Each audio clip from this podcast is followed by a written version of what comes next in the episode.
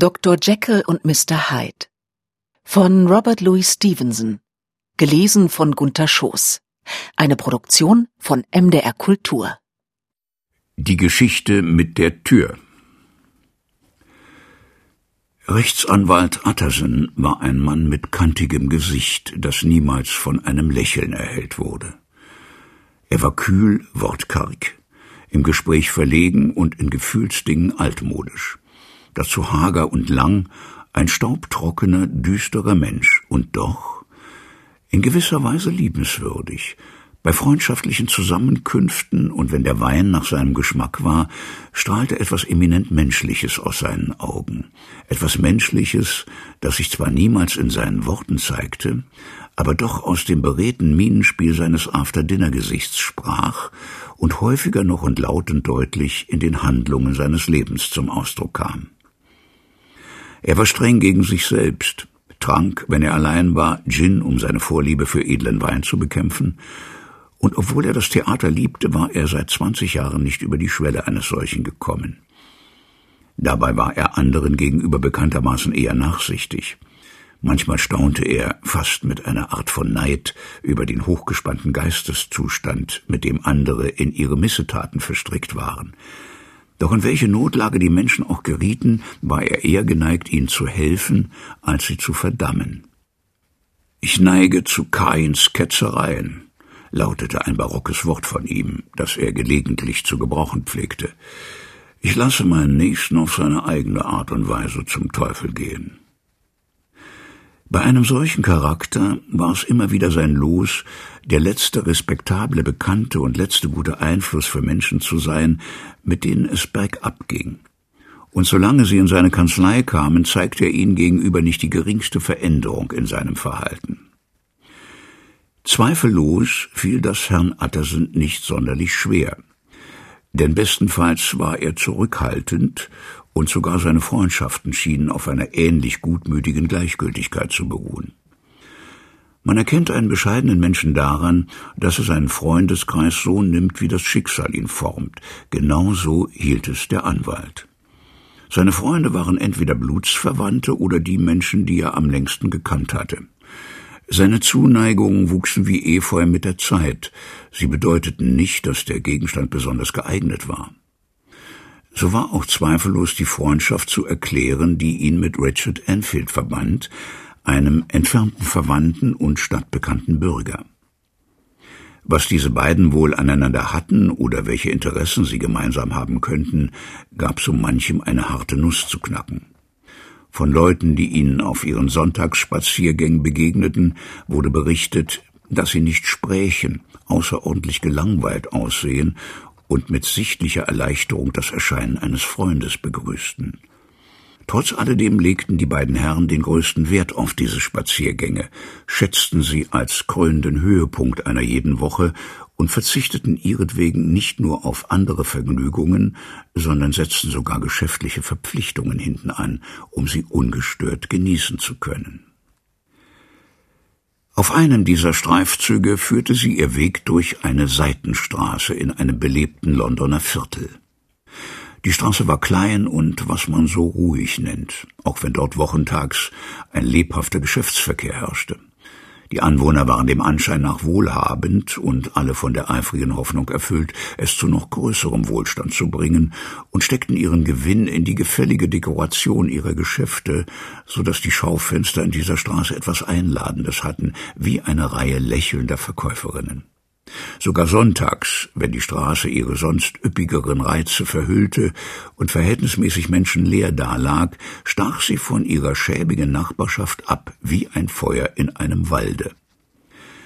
Mit ihren frisch gemalten Fensterläden, blank geputzten Messingzieraten und ihrer allgemeinen Sauberkeit und Heiterkeit war sie dem Auge des Vorübergehenden gleich ein wohlgefälliger Anblick. Zwei Eingänge von einer Straßenecke entfernt wurde die ostwärts verlaufende Häuserreihe von einem Durchgang zu einem Innenhof unterbrochen. Und gerade an dieser Stelle drängte ein finster aussehendes Gebäude seinen Giebel auf die Straße vor. Es war zwei Stockwerke hoch, hatte kein einziges Fenster, sondern weiter nichts als eine Tür im Erdgeschoss und eine blinde Stirn aus verblasstem Mauerwerk im darüberliegenden Stockwerk und trug deutlich die Merkmale einer langen schmutzigen Vernachlässigung. Die Tür, die weder mit einer Glocke noch mit einem Klopfer ausgerüstet war, war rissig und fleckig. Stadtstreicher verkrochen sich in diesen Winkel hinein und zündeten an der Tür ihr Streichholz an. Kinder spielten auf den Treppenstufen Kaufladen. Der Schuljunge hatte an den Holzpfeilern sein Messer versucht, und seit nahezu einer Generation war niemand erschienen, um diese gelegentlichen Besucher fortzujagen oder ihre Verwüstungen auszubessern. Enfield und der Rechtsanwalt gingen auf der anderen Straßenseite. Als sie aber der Hoftür gegenüberstanden, hob der Erstere seinen Stock, zeigte über die Straße hinüber und fragte, haben Sie jemals diese Tür bemerkt? Als sein Begleiter die Frage bejahte, fuhr er fort, sie ist in meiner Erinnerung mit einer merkwürdigen Geschichte verknüpft. So?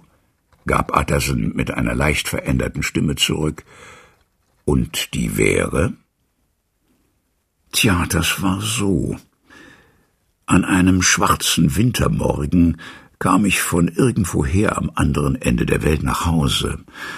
Es war so gegen drei Uhr, und mein Weg führte mich durch einen Stadtteil von London, wo buchstäblich nichts weiter zu sehen war als Laternen, Straße auf Straße und alle Leute im Schlaf.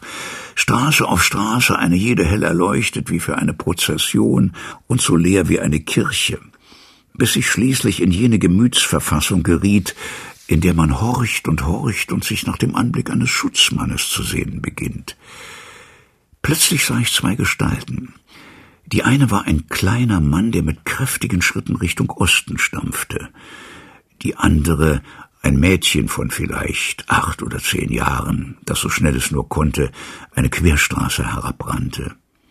Nun ja, die beiden liefen, wie es kommen musste, an der Ecke ineinander. Dann aber geschah das eigentlich Grausige. Der Mann trampelte ganz ruhig dem Kind auf den Leib und ließ es schreiend am Boden liegen. Es klingt vielleicht harmlos, aber der Anblick war teuflisch. So verhielt sich kein Mensch, sondern nur ein verfluchter Dämon.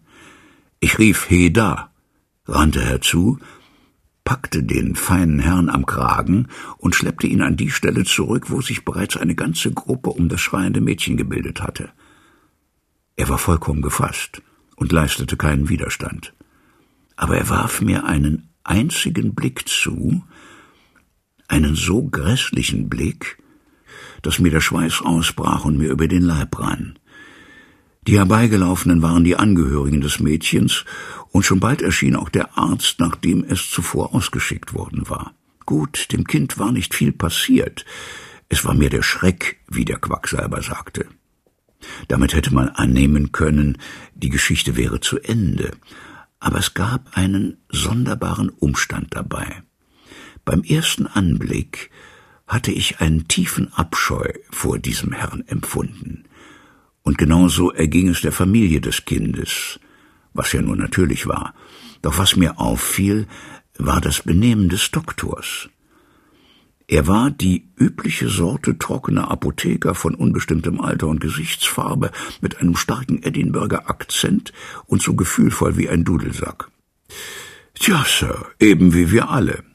Doch jedes Mal, wenn er meinen Gefangenen ansah, bemerkte ich, wie dem Kurpfuscher ganz schlecht wurde und er kreideweiß war vor Lust, den Mann totzuschlagen.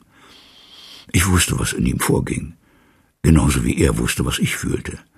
Und da Totschlagen nicht in Frage kam, so taten wir das, was dem am nächsten kam. Wir sagten dem Mann, wir könnten und würden aus dieser Geschichte einen solchen Skandal machen, dass sein Name von einem Ende Londons zum anderen stinken würde. Und wenn er überhaupt Freunde und Kredit hätte, so würden wir dafür sorgen, dass er beide verlieren würde. Und die ganze Zeit, während wir puterrot auf ihn einredeten, mussten wir so gut es ging die Weiber von ihm abhalten, denn die waren wild wie die Furien. Niemals habe ich einen Kreis von solch hasserfüllten Gesichtern gesehen. Und mitten in diesem Kreise stand der Mann mit einer Art von finsterer, höhnisch lächelnder Kälte. Wohl auch geängstigt, das konnte ich sehen. Aber nicht mit der Wimper zuckend. Wahrhaftig, Utterson, wie Satan persönlich.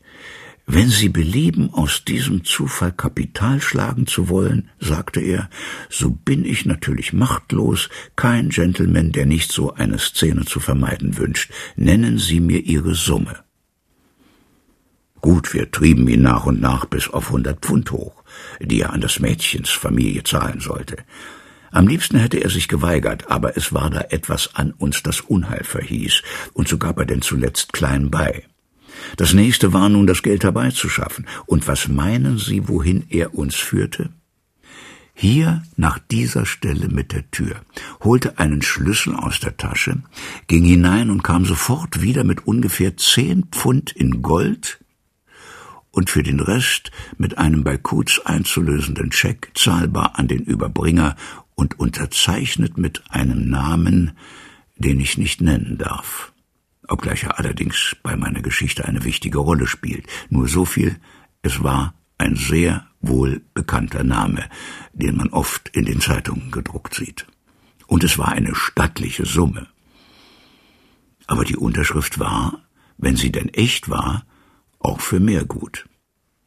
Ich nahm mir die Freiheit, dem Herrn anzudeuten, dass die ganze Geschichte märchenhaft erscheine, dass im wirklichen Leben ein Mensch nicht um vier Uhr morgens in eine Kellertür hineingeht und mit dem Scheck eines anderen Menschen in Höhe von beinahe hundert Pfund wieder herauskommt. Aber er war ganz unbefangen und lächelte nur höhnisch. Beruhigen Sie sich nur, sagte er. Ich werde bei Ihnen bleiben, bis die Bank geöffnet wird und werde dann den Scheck selber einkassieren. So gingen wir denn alle miteinander los, der Doktor und der Vater des Mädchens und unser Freund und ich, und verbrachten den Rest der Nacht in meiner Kanzlei. Am anderen Morgen frühstückten wir erst und gingen dann alle gemeinsam zur Bank. Ich selbst gab den Scheck ab und sagte, ich hätte allen Grund zu der Annahme, dass er gefälscht sei. Keine Spur. Der Scheck war echt. Oh, oh sagte Utterson. Ich sehe, Sie haben das gleiche Gefühl wie ich, sagte Enfield. Ja, eine böse Geschichte. Denn mein Mann war ein Bursche, mit dem kein anständiger Mensch was zu tun haben könnte. Ein richtiger Galgenvogel. Und die Person, die den Scheck ausstellte, ist die Anständigkeit in Person, sogar ein berühmter Mann und ist, was es nicht besser macht, einer von deinen Leuten, die, wie man so sagt, Gutes tun. Erpressung vermute ich. Ein ehrenwerter Mann, der jetzt für irgendwelche Jugendsünden die Zeche zahlt. Das Erpresserhaus nenne ich daher dieses Gebäude mit der Tür. Aber sicherlich, auch das erklärt ja die Geschichte noch nicht annähernd, setzte er hinzu, und mit diesen Worten versank er in ein nachdenkliches Schweigen. Utterson holte ihn wieder zu sich, indem er unvermittelt fragte, Und Sie wissen nicht, ob der Aussteller des Schecks in dem Hause hier wohnt? Ein passender Ort, was? antwortete Enfield. Aber ich habe mir zufällig seine Adresse gemerkt. Er wohnt an irgendeinem Platz. Und Sie haben sich nie nach dem Gebäude mit der Tür erkundigt? Nein, Sir. Es wäre mir unangenehm gewesen. Überhaupt habe ich eine starke Abneigung gegen die Ausfragerei. Es erinnert mich zu sehr an den Tag des jüngsten Gerichts. Man rührt an eine Frage und es ist, wie wenn man einen Stein ins Rollen bringt.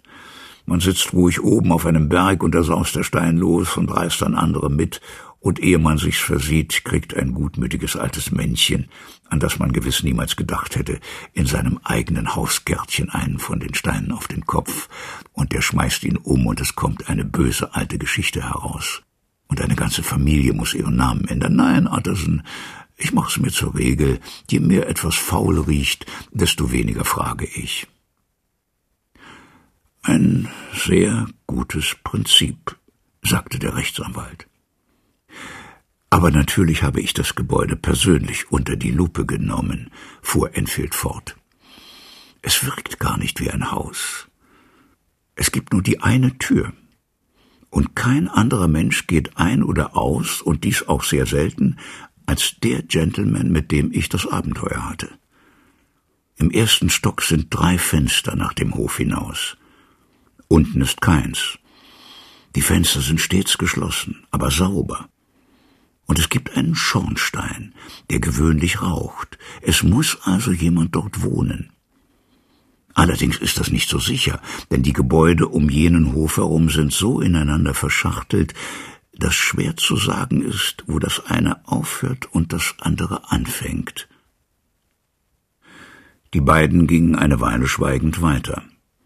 Dann sagte Utterson, Enfield Sie haben da ein gutes Prinzip. Ja, ich glaube auch. Aber bei alledem, fuhr der Anwalt fort, ist da noch ein Punkt, den ich gerne wissen würde. Ich möchte Sie fragen, wie der Mann hieß, der auf dem Kind herumtrampelte. Nun, ich wüsste nicht, was das schaden könnte. Es war ein Mann namens Hyde. Hm, sagte Utterson. Was für ein Mensch ist das? Wie sieht er aus? Nicht leicht zu beschreiben. In seinem Äußeren stimmt irgendetwas nicht. Ich habe noch nie einen Menschen gesehen, der mir so zuwider war. Und doch wüsste ich kaum warum. Irgendwo an seinem Körper muss eine Missbildung sein. Jedenfalls vermittelt er sofort den Eindruck, missgebildet zu sein obgleich ich nicht genau sagen könnte, wo. Er ist ein ganz auffallend aussehender Mann. Und doch kann ich tatsächlich nichts Außergewöhnliches an ihm nennen. Nein, Utterson, ich kann's nicht ausdrücken. Ich kann ihn nicht beschreiben. Nicht etwa, weil ich mich nicht erinnere, denn ich versichere Ihnen, ich sehe ihn in diesem Augenblick vor mir. Utterson ging wieder ein Stück schweigend weiter. Offenbar drückte ihn ein Gedanke. Sind Sie sicher, dass er einen Schlüssel benutzte? fragte er schließlich. Mein lieber Utterson, rief Enfield ganz über die Maßen erstaunt. Ja, ich weiß, sagte Utterson. Es muss sonderbar erscheinen. Tatsache ist, wenn ich Sie nicht nach dem Namen des Gegenparts frage, so nur, weil ich den schon kenne. Sie sehen, Richard, Ihre Geschichte ist unter die Leute gekommen. Sollten Sie in irgendeinem Punkt ungenau gewesen sein, so wäre es gut, wenn Sie ihn richtigstellen. Vielleicht hätten Sie mich warnen sollen, versetzte der andere mit einem Anflug von Verdrießlichkeit. Aber ich bin in allem, wie Sie das nennen, peinlich genau gewesen. Der Kerl hatte einen Schlüssel, und noch mehr, er hat ihn noch jetzt, ich sah ihn Gebrauch davon machen, und es ist noch keine Woche her. Atterson seufzte tief, sagte aber kein einziges Wort, und der junge Mann fuhr fort, das war mal wieder eine Lektion in Stillschweigen. Ich schäme mich für meine lose Zunge. Wir wollen ein Abkommen treffen, niemals wieder über dieses Thema zu sprechen. Von ganzem Herzen, rief der Anwalt. Darauf gebe ich Ihnen die Hand, Richard. Die Suche nach Mr. Hyde an jenem Abend kam Utterson in düsterer Stimmung in seine Junggesellenwohnung und setzte sich ohne Appetit zum Essen nieder. Es war seine Gewohnheit, sonntags nach der Mahlzeit sich dicht an das Kaminfeuer zu setzen und irgendein langweilig frommes Buch auf seinem Lesepult liegen zu haben, bis es von der nahen Kirche zwölf Uhr schlug, worauf er nüchtern und dankbar zu Bett ging. An diesem Abend aber nahm er, sobald der Tisch abgedeckt war, eine Kerze und ging in sein Arbeitszimmer. Dort öffnete er seinen Geldschrank, nahm aus dem Geheimfach desselben ein Dokument hervor, das auf dem Umschlag als Dr. Jekylls Testament bezeichnet war, und setzte sich mit gerunzelter Stirne nieder, um den Inhalt desselben zu studieren. Dieser letzte Wille war vom Doktor mit eigener Hand geschrieben, denn Utterson hatte ihn zwar in seinen Gewahrsam genommen, nachdem er einmal geschrieben war, hatte sich aber geweigert, bei der Abfassung auch nur die geringste Hilfe zu leisten. Das Testament bestimmte nicht nur, dass im Falle des Ablebens von Henry Jekyll, Dr. Med, Dr. Ure, Dr. Juris Canonici und so weiter alle seine Besitztümer in die Hände seines Freundes und Wohltäters Edward Hyde übergehen sollten, sondern auch, dass im Fall von Dr. Jekylls Verschwinden oder unerklärter Abwesenheit für einen Zeitraum, der drei Kalendermonate überschritte, besagte Edward Hyde sofort ohne jeden weiteren Aufschub an besagten Dr. Henry Jekylls Stelle treten sollte, abgesehen von der Auszahlung einiger kleiner Beträge an die Hausangestellten des Doktors, frei von jeder Last oder Verpflichtung. Dieses Dokument war lange Zeit dem Rechtsanwalt ein Dorn im Auge gewesen. Es beleidigte sowohl seinen Sinn als Rechtsanwalt wie auch als Freund vernünftiger und bewährter Lebensgewohnheiten, und für den Überspanntheit gleichbedeutend war mit Unbescheidenheit. Und bis jetzt hatte der Umstand, dass dieser Heid ihm unbekannt war, seinen Unwillen vermehrt. Nun aber war es im Gegenteil gerade der Umstand, dass er ihn kannte. Es war schon schlimm genug, als der Name nur ein Name war, der einem nichts weiter sagte. Schlimmer aber wurde es, als dieser Name sich mit abscheulichen Eigenschaften anzureichern begann. Da stieg aus dem wabernden, unwirklichen Nebeln, die ihm bislang die Sicht getrübt hatten, plötzlich die Gewissheit auf, es mit einem Teufel zu tun zu haben. Ich dachte, es sei Wahnsinn, sagte er, indem er das unangenehme Dokument in den Geldschrank zurücklegte. Jetzt aber fürchte ich, es ist in Wahrheit eine Schande. Hierauf blies er seine Kerze aus, zog einen dicken Mantel an und machte sich auf nach Cavendish Square, jener Hochburg der Medizin, wo sein Freund, der große Dr. Lenyon, sein Haus hatte und seine zahllosen Patienten empfing. Wenn irgendein Mensch etwas weiß, dann Lenyon, sagte er sich. Der würdige Butler kannte und begrüßte ihn. Er brauchte nicht einen Augenblick zu warten, sondern wurde gleich vor der Haustür in das Esszimmer geführt, wo Dr. Lenyon allein bei seinem Wein saß. Er war ein herzhafter, gesunder, munterer alter Herr mit rotem Gesicht und einem Haarschopf, der vor der Zeit weiß geworden war, und einem entschiedenen, etwas lauten Auftreten. Bei Attersens Anblick sprang er von seinem Stuhl auf und begrüßte ihn mit ausgestreckten Händen. Seine Herzlichkeit erschien vielleicht ein wenig theatralisch, doch sie entsprang einem aufrichtigen Gefühl. Denn die beiden waren alte Freunde, alte Schul- und Universitätskameraden. Beide empfanden großen Respekt füreinander, und sie waren, was nicht zwangsläufig daraus folgt, Männer, die die Gesellschaft des anderen aufrichtig schätzten. Nach einem kurzen Geplauder über dieses und jenes kam der Anwalt auf den Gegenstand zu sprechen, der ihn in so unangenehmer Weise beschäftigte. Ich vermute, Lennion, sagte er, du und ich sollten ja wohl die beiden ältesten Freunde von Henry Jekyll sein. Ich wollte, die Freunde wären jünger, kicherte Dr. Lennion. Aber ich glaube, wir sind es. Warum fragst du? Ich sehe ihn nur noch selten. So, sagte Utterson. Ich dachte, euch verbinden gemeinsame Interessen. Das war einmal. Aber seit gut zehn Jahren ist Henry Jekyll für mich zu versponnen geworden. Er begann auf Abwege zu geraten, auf geistige Abwege meine ich. Und obgleich ich natürlich immer noch an seinem Wirken Anteil nehme, um der alten Freundschaft willen, so sehe ich und sah ich schon seit langer Zeit verteufelt wenig von dem Mann. So ein unwissenschaftlicher Quatsch, rief der Doktor, indem er plötzlich purpurrot wurde, hätte selbst Damon und Pythias auseinandergebracht. Dieser kleine Gefühlsausbruch verschaffte Atterson eine gewisse Erleichterung. Sie sind also nur wegen irgendeiner wissenschaftlichen Frage in Streit geraten, dachte er bei sich selber. Und da er ein Mann war, dem wissenschaftliche Leidenschaften ganz fremd waren, abgesehen in Fragen, die notarielle Dinge betrafen, so fügte er sogar hinzu, wenn's weiter nichts ist. Er gönnte seinem Freunde ein paar Sekunden, um sich wieder zu sammeln, und kam dann auf die Frage, die ihn eigentlich hergeführt hatte. Ist dir jemals ein Schützling von ihm über den Weg gelaufen? Ein gewisser Hyde? Hyde?